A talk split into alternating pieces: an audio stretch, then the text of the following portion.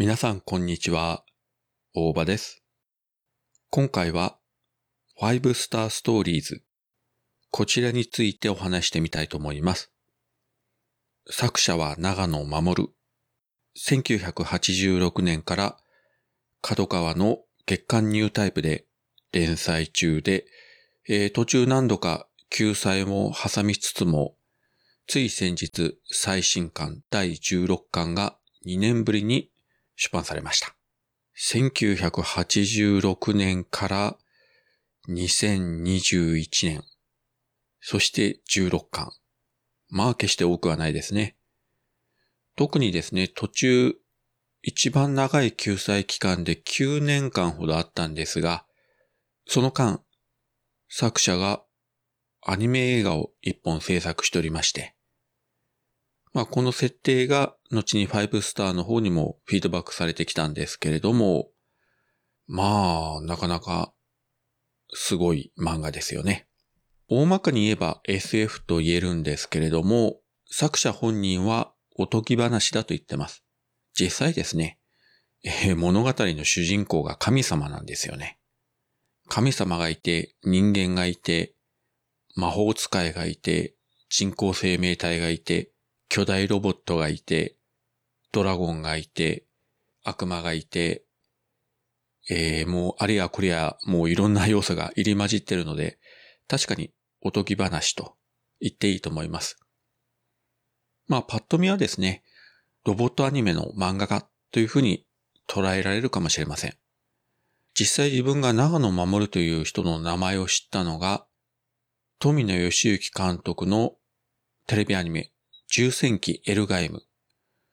この作品で長野守は非常に珍しいんですけれども、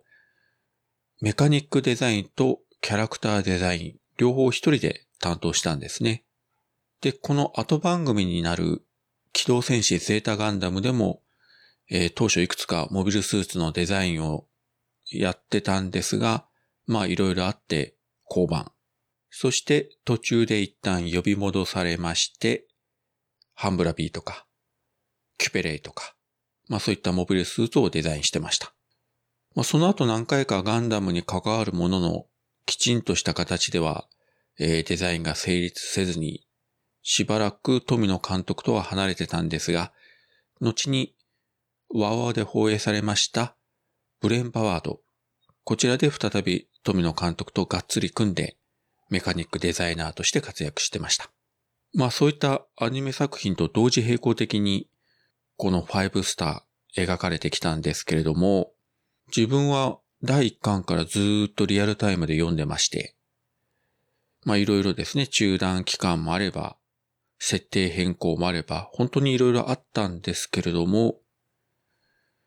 それでもやっぱりこれだけの漫画作品というのは日本の中でもなかなかないんじゃないかと。まずとにかく設定の細かさというか情報量の多さですね。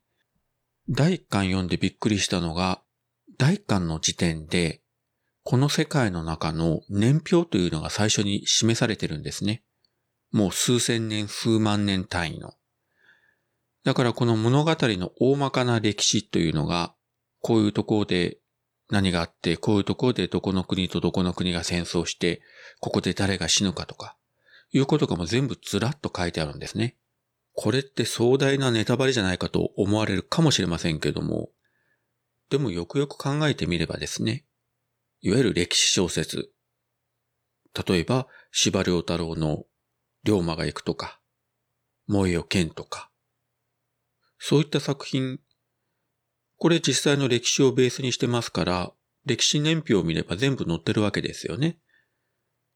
坂本龍馬がいつ生まれて、いつ土佐を脱藩して、いつ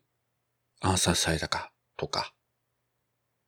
そういったことって全部歴史年表に載ってるんですが、だからといってその小説作品の面白さが減るかって言ったらそういうことは全くないと。だからそう考えるとこの5スターも年表があるからといって、もちろんある程度方向性というか、大まかなポイントはそこで示されている通りに動いていくわけなんですけれども、結局物語というのはその年表に載ってる一つの事件と一つの事件のその間をずっと描いていく。そんな形になるので、まあ年表は年表として物語は純粋に楽しんでいけると。そして年表に載ってるっていうのはあくまで大きな事件と、ある国の国王とか大統領とか、そういった権力者の人の動きは載ってるんですが、大勢のキャラクターの一人一人の人生とか運命は出てないわけですよね。それはやっぱり作品を読まないとわからないと。なので、まあ自分も本当に長い間この作品読んでて、16巻まで描かれたっていうのは、とんでもないスケールを持ったこの作品世界のまだごく一部でしかないんですけれども、全く興味が失せるということはなく、